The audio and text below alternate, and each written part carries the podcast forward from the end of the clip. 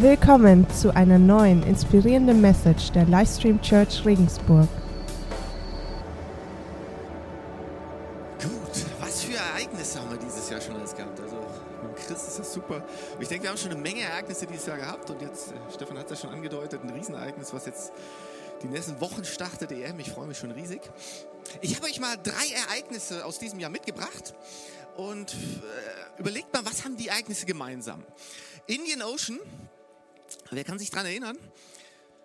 Ein Riesentanker, Anfang Februar fährt in der Elbe auf Grund. Zweites Ereignis, Ende März, Fall Böhmermann. Ich denke, hat jeder mitbekommen. Ähm, 24 Zeilen werden zur Sta Staatsaffäre. Dritte Beispiel, Fort McMurray, Waldbrände, das war Mitte Mai. Waldbrände verwüsten Riesengebiete in Kanada. So, jetzt nochmal die, die Frage, was haben all diese drei Ereignisse gemeinsam? Es waren kleine Dinge, die einen großen Effekt hatten, die große Auswirkungen hatten. Das Containerschiff, ich weiß nicht, wer es mitbekommen hat, da ist das, das Ruder ausgefallen. Und das Ruder ist ein winzig kleines Teil und dadurch wurde der Kutter manövrierunfähig, ist da auf Grund gelaufen. Fall Böhmermann, ich sag mal, ein winzig kleines Organ, die Zunge hat da ein Gedicht weitergegeben und kurz darauf hat ganz Europa darüber diskutiert. Und die Waldbrände, es war ein kleiner Funke, der dann zu verheerenden Waldbränden geführt hatte. Und Leute, ganz oft auch bei uns im Leben sind so kleine Dinge, die einen riesen Effekt haben. Und das wollen wir uns heute mal anschauen. Okay? Also ich bete kurz und dann starten wir durch. Lieber Jesus, ich möchte dir danken, dass wir hier sein dürfen. Ich möchte dir danken, dass wir gemeinsam einfach überlegen dürfen, was du so für uns vorbereitet hast. Und ich möchte dich bitten, dass du zu jedem Einzelnen heute sprichst. Es wird um Dinge gehen, die, die, wo man vielleicht gar nicht mit rechnet, aber die eine große Auswirkung haben können in unserem Leben. Und ich möchte dich bitten, dass jeder für sich was mitnehmen kann davon und dass unser Leben besser, kraftvoller und einfach näher in deiner Nähe sein kann. Amen. Amen. So, wie komme ich da drauf? Fragt euch vielleicht. Ich habe mich in den letzten Wochen so ein bisschen mit dem äh, Jakobusbrief beschäftigt. Ein bisschen länger mit dem Jakobusbrief, hatte mir durchgelesen, habe so gedacht, ja, komisch, ey, da, in dem Jakobusbrief könnt ihr hinterher auch nochmal durchlesen, ist nicht so ein ganz langer Brief, steht so etwa in der Mitte vom Neuen Testament, wenn man sucht. Ähm, und da geht es immer wieder so um Spannungen. So, so um Spannungen und immer wieder hören wir in, in diesem Brief so von Gegensätzlichkeiten von Gegensätzlichkeiten und es werden Dinge angesprochen, die klein sind und die man vielleicht so gar nicht als wichtig erachtet, aber die dann größere Auswirkungen im Leben haben können, auch in unserem Leben, als wir glauben. Und daher der Titel meiner heutigen Message, Gegensätzlichkeiten. Und wenn du mitschreiben willst, kannst du den Titel schon auf den Livestream-Blog schreiben, also Gegensätzlichkeiten. Und dazu wollen wir uns konkret drei Bereiche anschauen, die auch im Jakobusbrief angesprochen werden. Alright, also hier kommt direkt der erste Gegensatz. Kleine Dinge mit großem Effekt. Davon handelten ja genau auch die drei Beispiele, die ich da eben erwähnt hatte. Kleine Dinge mit großem Effekt. Und im Jakobusbrief äh, lesen wir Folgendes dazu. Und wer eine Bibel dabei hat, kann die schon mal rausholen. Wer eine Bible-App dabei hat, vielleicht winkt er mal mit der Bibel, mit der Bible-App. Wenn er keine dabei hat, winkt einfach so, tut einfach so. Fantastisch, auch gut, danke. Also, Jakobus, Kapitel 3, Vers 3 bis 5. Jakobus 3, 3 bis 5. Da, das steht, wenn wir einem Pferd das Zaumzeug ins Maul legen, machen wir uns damit das ganze Tier gefügig und können es so lenken, wie wir es wollen. Oder denkt an ein Schiff, so groß es auch sein mag und so heftig die Winde sind, denen es ausgesetzt ist, wird es doch von einem winzigen Ruder auf dem Kurs gehalten, den der Steuermann bestimmt. Genauso ist es mit der Zunge. Sie ist nur ein kleines Organ unseres Körpers und kann doch damit rühmen, große Dinge zu vollbringen. Wie ist es denn beim Feuer? Ein Funke genügt, um einen ganzen Wald in Brand zu stecken. Einen ganzen Wald in Brand zu setzen. Dreh dich doch mal zu deinem Nachbarn und sag, ein Funke genügt. Okay. Also ist doch krass. Ist doch krass. Also so ein Schiffsruder, das ist winzig, das ist winzig klein Und es kann so einen riesen Tanker auf Kurs halten. Die Zunge ist, ist ganz klein, ist eines der kleinsten Organe bei uns, aber kann Großes vollbringen. Sowohl Negatives als auch Positives. Und das gleiche beim Feuer. Unvorstellbar. So ein Funke, ein winziger Funke genügt und kann so einen ganzen Wald in Brand setzen. Kleine Dinge, die große Auswirkungen haben. Und weißt du, manchmal sind es nicht die großen Dinge in unserem Leben, die einen Unterschied machen, so die jeder sieht, die jeder wahrnimmt, sondern oft sind es so die kleinen Dinge, die man so leicht übersieht, die man nicht beachtet, die manchmal vielleicht nur so nervig sind. Weil, ich meine, sind wir mal ehrlich, manchmal wollen wir uns nicht mit diesen kleinen Dingen beschäftigen. Meistens lieben wir es, so uns mit den großen Dingen zu beschäftigen, oder? Aber die Bibel sagt, und ich glaube, das ist ein Prinzip, was wir auch echt ableiten können. Hey, ein Schiffsruder ist winzig, die Zunge ist klein, Funke so unscheinbar. Und doch können diese Dinge, diese kleinen Dinge, riesen Auswirkungen haben. Kleine Dinge mit großem Effekt. Ich frage mich, in deinem Leben, in deinem Linge, in deinem Leben, was für Dinge in deinem Leben sind gerade noch klein und vielleicht noch klein, vielleicht auch dauerhaft klein und du übersiehst sie einfach weil dir nicht bewusst ist, wie wichtig sie eigentlich sind. Weil du denkst, es ist kein Potenzial, hat keine Zukunft und daher schenkst du der Sache keine Beachtung. Aber wer weiß, was Gott vorhat mit den Dingen in deinem Leben, die gerade noch klein sind. Klar, wir lieben es so, diesen schnellen Fortschritt. Ne? Also, wer mag schnellen Fortschritt, dass es schnell vorangeht? Also, ich bin zumindest so einer. Aber oft sind, nicht, sind es nicht so diese Riesenschritte, sondern es sind die vielen kleinen Schritte, die uns an das richtige Ziel bringen. Welchen kleinen Schritt solltest du vielleicht gerade in deinem Leben gehen, der ansteht? Ich glaube, es ist wichtig, dass wir lernen, nicht immer so auf diesen großen Schritt auch zu warten, sondern dass wir bereit sind, viele kleine Schritte zu gehen. Viele kleine Schritte führen dich sicherer ans Ziel als große Schritte. Und viele kleine Schritte sind auch besser zu korrigieren als große Schritte. Hier noch so ein Gedanke. Ein kleiner Glaube ist manchmal alles, was du brauchst. Ein kleiner Glaube. Jesus sagte uns in Lukas 17, Vers 6, selbst wenn euer Glaube nur so groß wäre wie ein Senfkorn, könntet ihr zu diesem Baum hier sagen, heb dich samt deinen Wurzeln aus der Erde und verpflanze dich ins Meer. Und er würde euch gehorchen.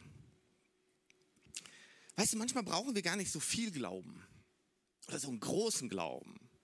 Alles, was wir brauchen, ist ein kleiner Glaube. Äh, ich, ich weiß, wir versuchen manchmal so diese Glaubenshelden zu sein. Ne? So, ah, ich brauche mehr Glauben und ich, ich muss einfach mehr verstehen. Aber Gott sagt, hey, weißt du was? Manchmal brauchst du einfach nur ein bisschen Glauben. Und zu deinem kleinen Glauben gebe ich dann mein großes Ganzes dazu. Wenn du nur ein bisschen hast, dann bin ich bereit, dir den Rest zu geben.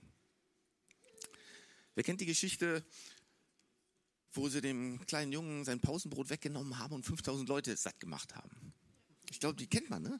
Also ein paar Fische und ein bisschen Brot ist doch nicht viel. Was soll man damit? Aber was hat der Junge gemacht? Er hat das kleine bisschen, was er hatte, zu Jesus gebracht. Und Jesus hat es genommen, hat es gebrochen und in diesem Zerbrochenen war auf einmal Versorgung für ganz viele. Für ganz viele. Hey, in welchem Bereich deines Lebens glaubst du, alles hängt von dir und deinem großen Glauben ab? Ich will dir einfach Mut machen. Ich will dir Mut machen, du kannst dich entspannen. Versch äh, ver verkrampf dich da nicht. Alles, was du brauchst, ist ein kleines bisschen Glauben und Vertrauen, dass Gott mit dir ist. Und wenn er mit dir ist, hey, wer kann dann gegen dich sein? Wenn er für dich ist, wer kann sich dir dann in den Weg stellen? Einfach nur ein kleines bisschen Glauben. Also kleine Dinge mit großem Effekt. Hier kommt der zweite Bereich zum Thema Gegensätzlichkeiten. Unsichtbare Dinge mit sichtbaren Auswirkungen. Unsichtbare Dinge mit sichtbaren Auswirkungen. Wieder im Jakobusbrief, Diesmal Jakobus 4, Vers 1. Woher kommen die Auseinandersetzungen unter euch? Woher die Streitigkeiten? Kommen sie nicht daher, dass in euch selbst ein Kampf tobt? Was Jakobus hier sagt, hey, woher kommt all das, was wir hier sehen können? Was wir so sehen können in dieser Welt? Kommt es nicht daher, dass in euch selber ein Kampf herrscht? Ich glaube, wenn wir die Menschheit so gerade anschauen, wenn wir diese Welt so anschauen, was da so passiert, wenn wir das alles sehen, dann können wir feststellen, das ist eigentlich alles nur eine Reflexion von dem, was in der Menschheit, was in uns drinnen vorgeht. In uns selber herrscht ein Kampf zwischen dem, was Gott will und was wir selber wollen. Alles das, was äußerlich sichtbar ist, ist nur eine Reflexion von dem, was innerlich in uns passiert. Hey, was passiert in dir? Horch mal in dich rein, beobachte dich mal. Welcher Kampf herrscht in dir? Was wünschst du dir tief in deinem Herzen? Und die Bibel spricht so von ungesehenen Sehnsüchten, die wahr werden.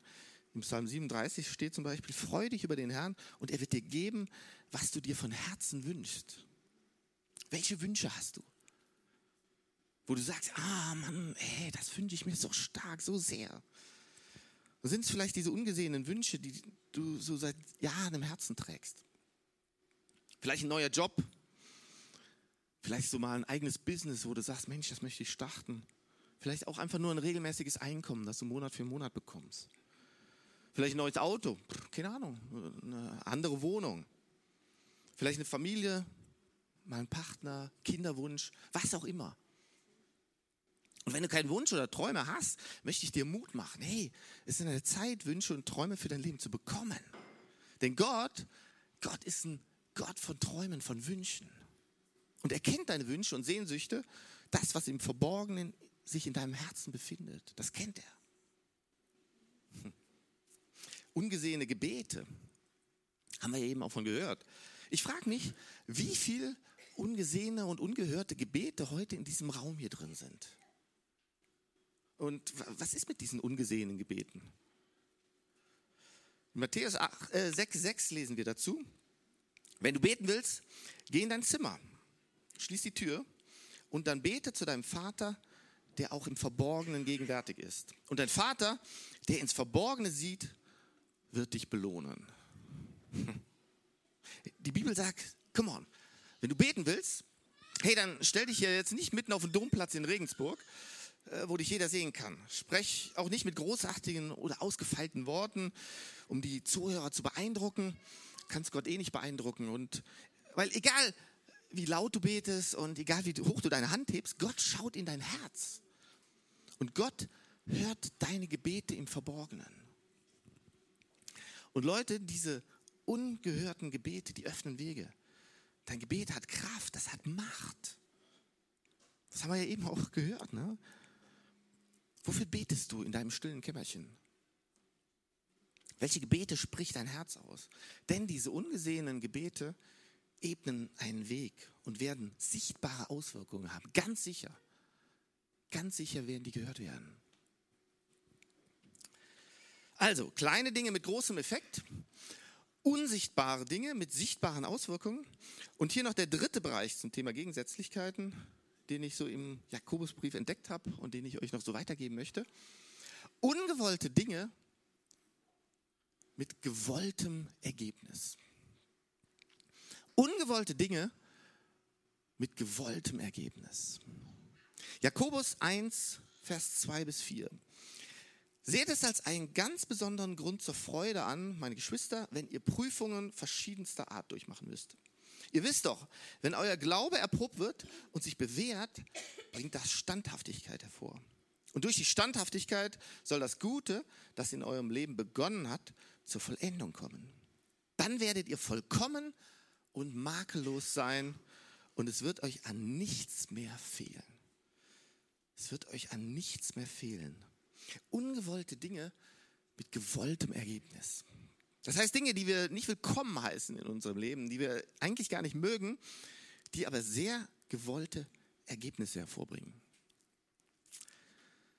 So, ich muss ehrlich sein, ich habe mir echt überlegt, ob ich den Punkt jetzt hier bringen soll. Ob ich den echt ansprechen soll. Wenn die Bibel sagt, wir sollen uns freuen, wenn wir nichts als Problem haben. Also ehrlich jetzt, was? Dann freuen? Aber ich glaube fest, einige sind heute hier, die das einfach hören müssen. Und deshalb bringe ich den Punkt auch. Es gibt gewisse Dinge in deinem Leben, die du nicht wirklich magst, die du nicht annehmen würdest und die du nicht begrüßt in deinem Leben. Das ist einfach so. Aber ich glaube, dass genau die Dinge sind, durch die Gott wirken kann und möchte. Ähm, wobei, eins muss ich ganz klarstellen, eins will ich hier klarstellen, Gott ist nicht der, der ungewollte Dinge in dein Leben bringt. Ich glaube nicht, dass Gott jemanden absichtlich schwere Probleme gibt, um Aufmerksamkeit von jemandem zu bekommen und, oder dass Gott mit Leid oder Krankheit straft, um jemanden, keine Ahnung, eine Lektion zu erteilen. Ich glaube nicht, dass irgendwas Schlechtes von Gott kommt. Die Bibel sagt, jede gute Gabe kommt von Gott. Das heißt, Gott ist jemand, der nur gute Dinge gibt, keine schlechten. Also wirklich nur gute Dinge gibt. Aber wir leben in einer gefallenen Welt. In einer Welt, die nicht perfekt ist. Das müssen wir akzeptieren. Ja, wenn wir im Himmel sein werden, eines Tages, lesen wir in der Offenbarung, da wird jede Träne weggewischt, alle Schmerzen werden weggenommen, da wird es kein Leid mehr geben. Können wir uns darauf freuen. Im Himmel bei Gott ist alles perfekt, da gibt es keine Sünde mehr, keine Schmerzen mehr. Aber während wir noch hier auf der Erde sind, steht zum Beispiel im Johannesbrief, hier auf dieser Welt werdet ihr hart bedrängt werden. Hier auf dieser Welt werdet ihr hart bedrängt werden. Und wenn ich das dann so lese, dann denke ich mir, Jesus, hey, du hättest so viele gute Sachen sagen können. Aber nein, du sagst sowas. Warum sagst du sowas, Jesus? Und, und gerade wenn ich dann sowas lese, dann, dann habe ich so das Gefühl, wo ich, wo ich Gott einfach mal mit Gott reden will und mit ihm was klarstellen will und sage, hey, okay, Jesus, du bist Gott, ich bin Mensch, aber ich glaube, die Sache hast du noch nicht so ganz verstanden. Äh, lass mich dir mal so einen Tipp geben. Jesus, du hättest doch zum Beispiel sagen können, auf dieser Welt werdet ihr Spaß haben. Ich, ich meine, hätte Jesus ja auch sagen können, oder? Oder Jesus, auf dieser Welt habt ihr keine Probleme. Auf dieser Welt wird alles glatt laufen. Also lässt sich doch viel besser lesen. Hätte, es doch sagen können, Jesus. Aber nein, auf dieser Welt werdet ihr hart bedrängt werden. Na toll. Ich habe mich gefragt, warum hat das, warum steht das da wohl so? Ich glaube, weil die Welt in einem Zustand ist, der als gefallener Zustand beschrieben wird. Im Sinne von abgewandt von Gott. Und die Konsequenz, die sehen wir. Weißt du, das Problem ist nicht, dass Gott Gott ist. Das Problem ist, dass wir uns von Gott abgewandt haben. Und das Ergebnis, das sehen wir.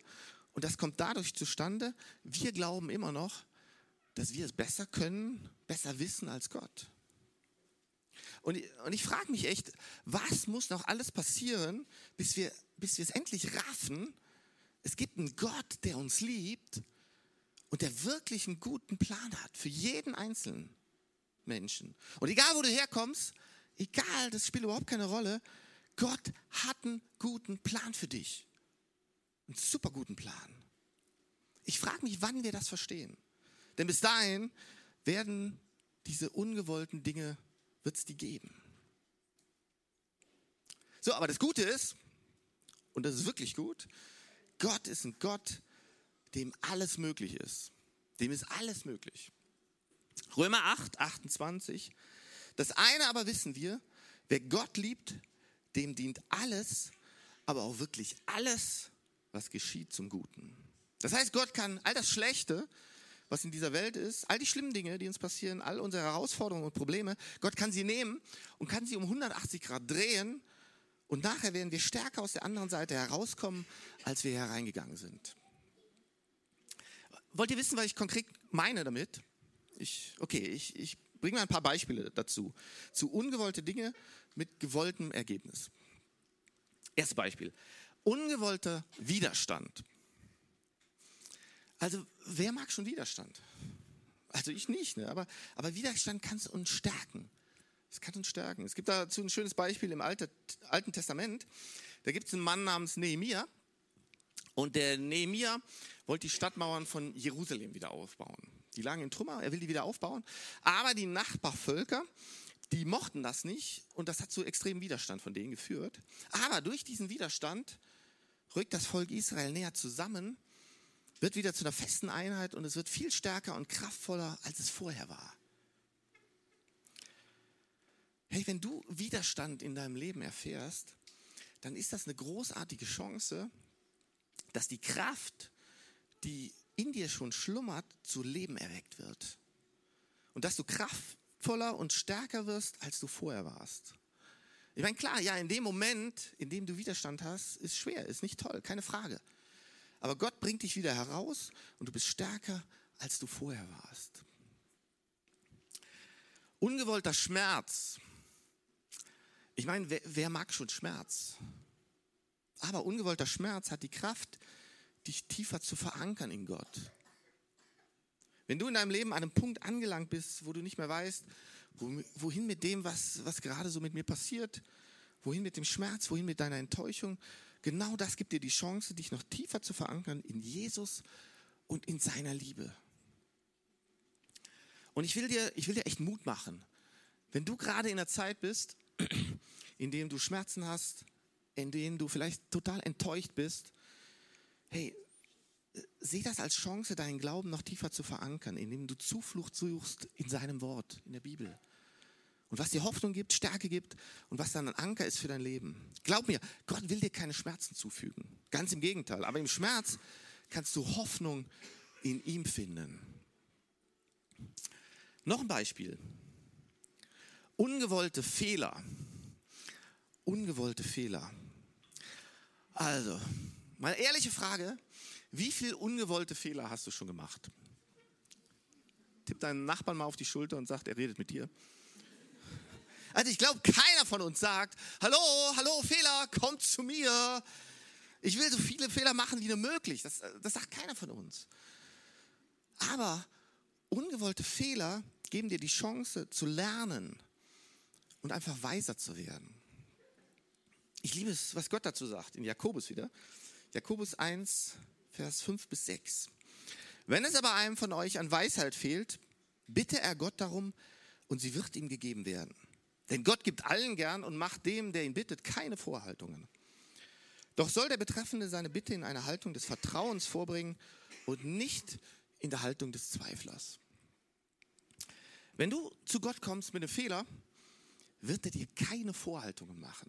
Und das finde ich genial, sondern Gott wird diesen Fehler wegwischen. Und er wird alle deine Fehler wegwischen, wenn du ihn um Verzeihung bittest. Fehler sind nicht schlimm, nur die, von denen man nicht lernt. Das sind die einzigen Fehler. Ich weiß noch, wo wir die Gemeinde gegründet haben, habe ich mich immer gefragt, oh, was, was ist, wenn wir, wenn wir jetzt einen Fehler machen? Und zwar so, ein, so eine richtige Fehlentscheidung, also so voll daneben. Und hatte ich echt Schiss vor. Und ein guter Freund hat mir dann geraten und hat mir gesagt, Johannes, mach dir keine Sorgen über deine Fehler. Hey, ihr werdet genug Fehler machen. Du wirst genug Fehler machen. Also mach dir keine Sorgen darüber. Die einzigen Fehler, die schlimm sind, sind die Fehler, die du in deinem Herzen machst. Alles andere, sollen wir das machen oder sollen wir jenes machen, das wird Gott euch schon zeigen. Das hat er unter Kontrolle. Pass du nur auf dein Herz auf und dass du keine bewussten Fehler in deinem Herzen machst. Und das hat mir total geholfen. Ey. Ungewollte Fehler. Leute, wir können weiser werden durch unsere Fehler. Weiser werden. So, hier noch ein letztes Beispiel zu ungewollte Dinge mit gewolltem Ergebnis. Ungewollte Ablehnung. Ungewollte Ablehnung.